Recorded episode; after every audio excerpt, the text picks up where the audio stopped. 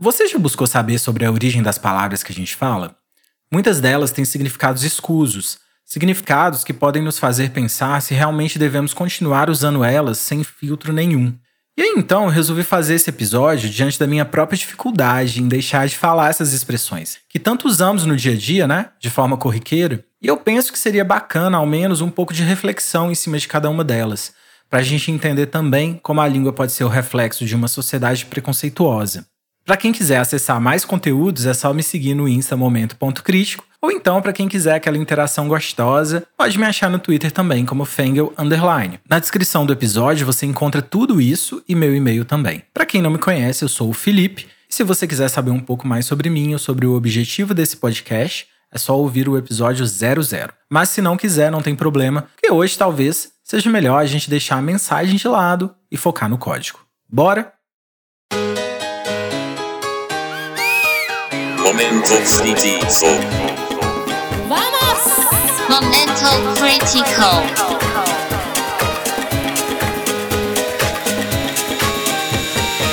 Momento crítico. Que o português tem suas limitações, a gente já sabe. Um bom exemplo disso é a recente adaptação aí dos pronomes neutros, né? Que muita gente tem usado nas redes para dar conta de uma parte que a gramática não resolve. Aliás, a gramática por si só, ela já é problemática, porque ela não consegue acompanhar a evolução natural da língua oral, já que ela é bem cristalizada e realmente remete a contextos sociais que já ficaram bem no passado. E quando eu falo passado, não estou falando de coisas de 10, 20 anos, né? Tem coisas de 500 anos atrás que perduram na língua até hoje e que parece também estar tá longe de cair em desuso. Claro que há coisas positivas nesse processo, porque se a gente resolvesse acompanhar a língua falada dia após dia, que é tão fluida né, e muda a todo instante, seria meio impraticável estudar e aprender a gramática de fato. Então, diante disso, eu penso que o mínimo que nós podemos fazer é tentar refletir sobre aquilo que a gente fala e aproveitar da riqueza do vocabulário que temos no português para tentar fugir dessas expressões ou palavras que podem ser preconceituosas, opressoras ou mesmo ultrajantes. E dentro desse contexto, eu separei algumas coisas hoje para a gente analisar, que passam aí pelos mais variados tipos de opressão, como racismo, machismo, LGBTQ-fobia, o capacitismo e o especismo.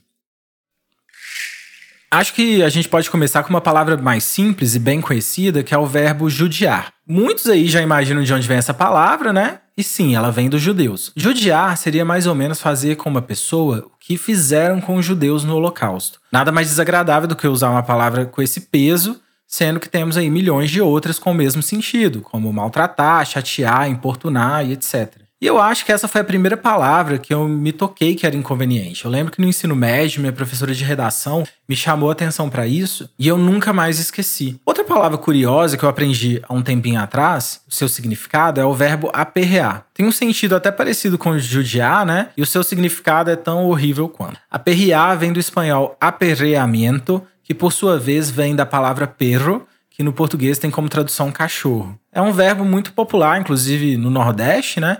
Mas que carrega um significado bem triste. Surgiu de uma prática comum entre os conquistadores da América, ou invasores, né, como vocês preferirem, é, e a prática consistia em atiçar cães ferozes contra os nativos, para que eles ficassem amedrontados, né, e em muitos casos para devorá-los mesmo. É, é isso mesmo. Os espanhóis atiçavam os animais que atacavam os indígenas e muitas vezes esses espanhóis cortavam os membros do, dos nativos fossem eles crianças ou adultos, e davam para os cachorros comer. Aperreado, na verdade, não é sinônimo de chateado.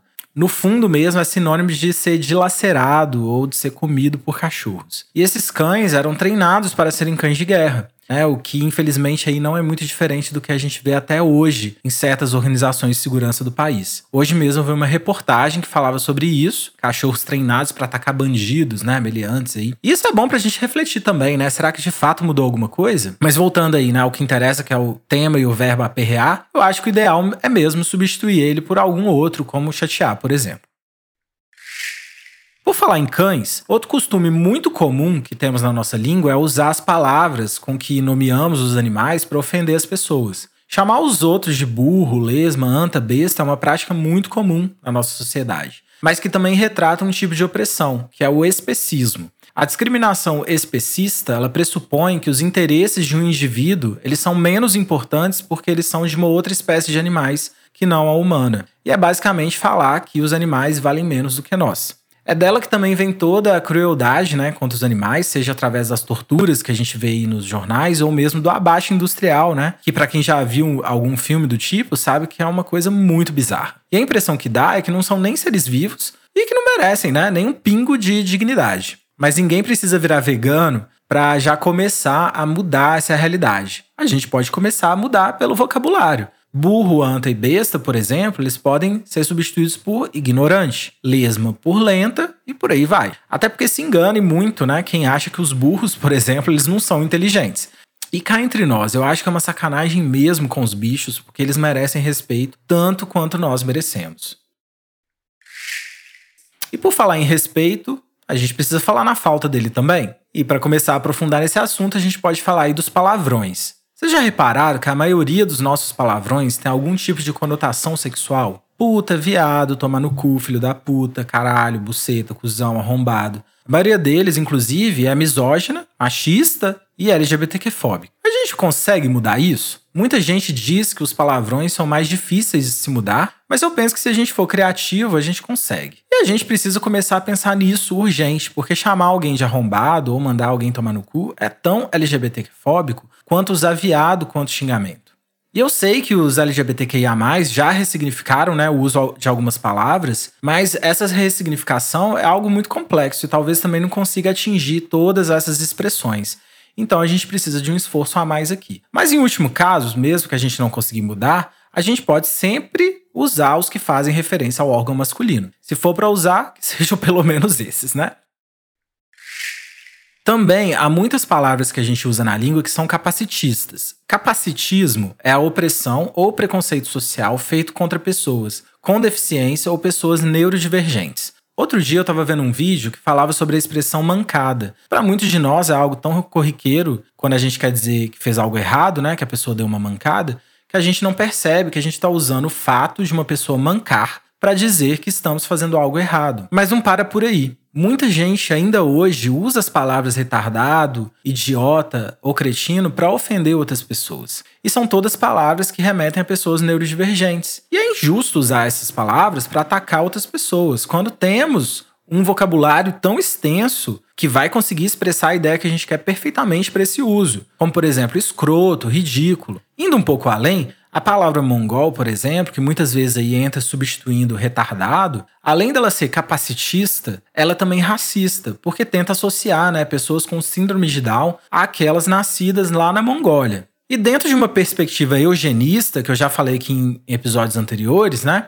Esses dois grupos de pessoas, tanto as pessoas com síndrome de Down quanto os mongóis, né, de fato, seriam dois grupos de pessoas inferiores aos brancos. Então a gente já imagina por que, que essa expressão ficou tão popular. Até a palavra babaca, ela pode ser citada aqui. Por quê? Além dela ser capacitista, porque também remete né, a essa ideia do retardado mental, carrega também a misoginia, porque babaca, na verdade, é uma palavra que originalmente se referia à vagina. Além de tudo isso, qualquer expressão que use alguma condição mental deve ser evitada. Chamar uma casa bagunçada de hospício, por exemplo, mostra apenas que a pessoa desconhece, né, a realidade de um hospício, todo o seu sofrimento, né, que está ali em torno de toda essa situação. Outro exemplo também é quando a gente chama mulheres, né, de loucas histéricas, coisa também que é super misógina, né, e capacitista também, coisas que estão ultrapassadas. É só a gente pensar um pouco. Então a gente pode tentar pelo menos evitar de falar essas coisas. E para finalizar, evidentemente, não poderíamos deixar de fora todas as expressões racistas. Vocês devem imaginar porque que eu deixei para o final, e sim, porque é a lista mais longa mesmo. Eu tive acesso essa semana a uma cartilha do Ministério Público que fala sobre o racismo sutil, ou não, né? Aí mais por minha conta, por trás das palavras.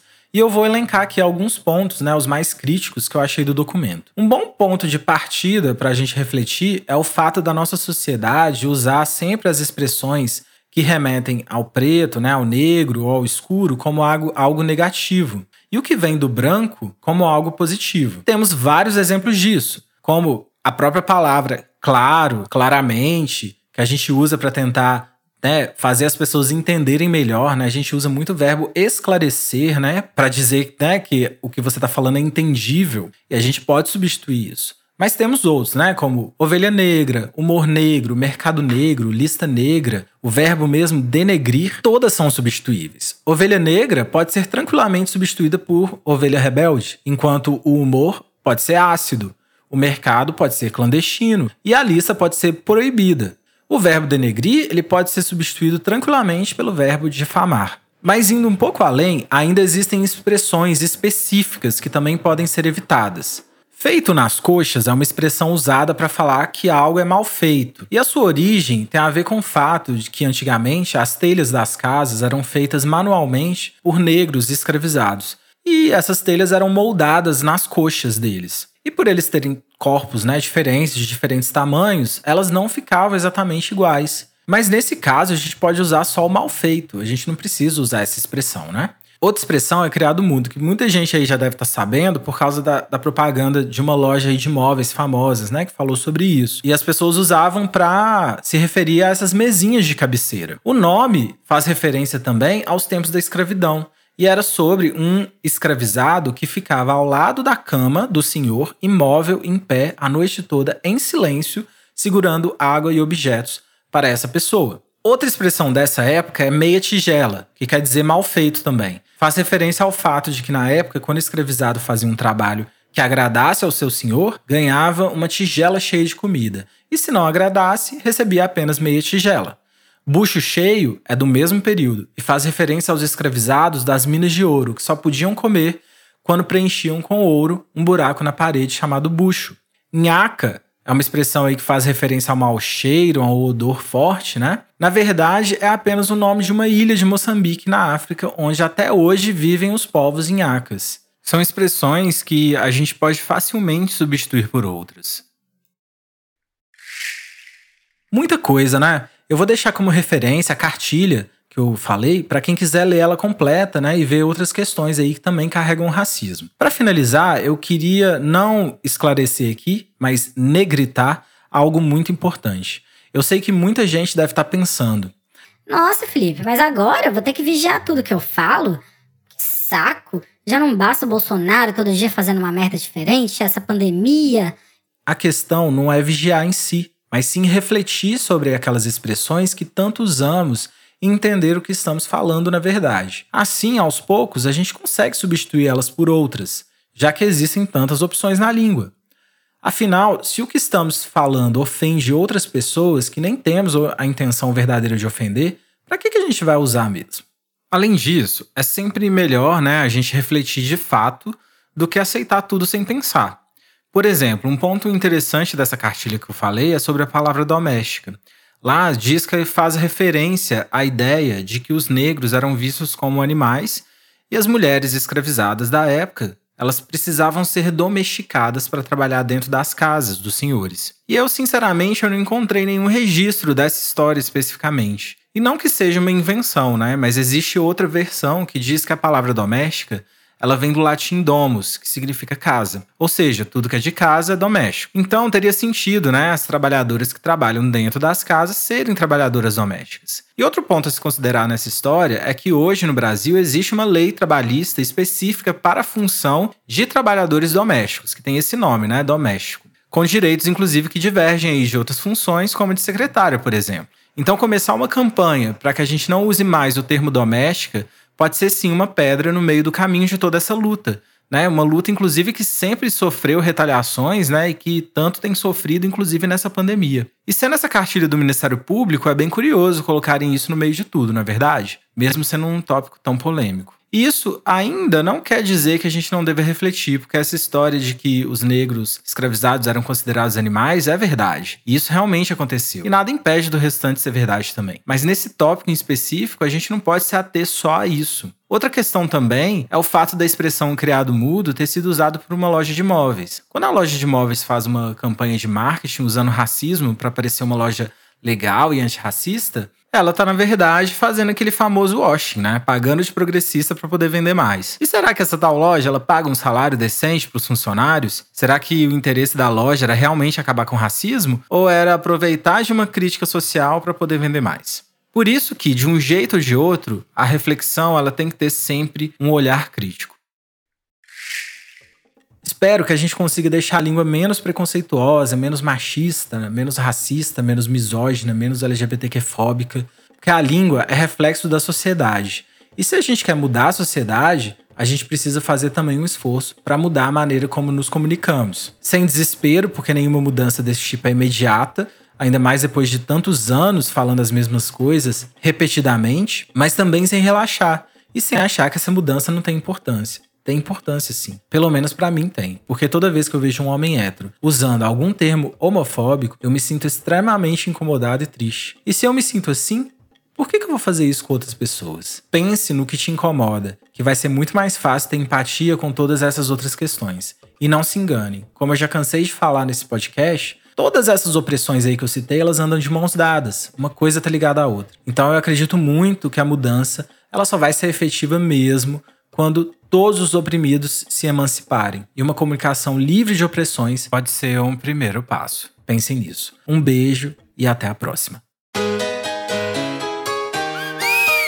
Momento crítico. Momento Critical.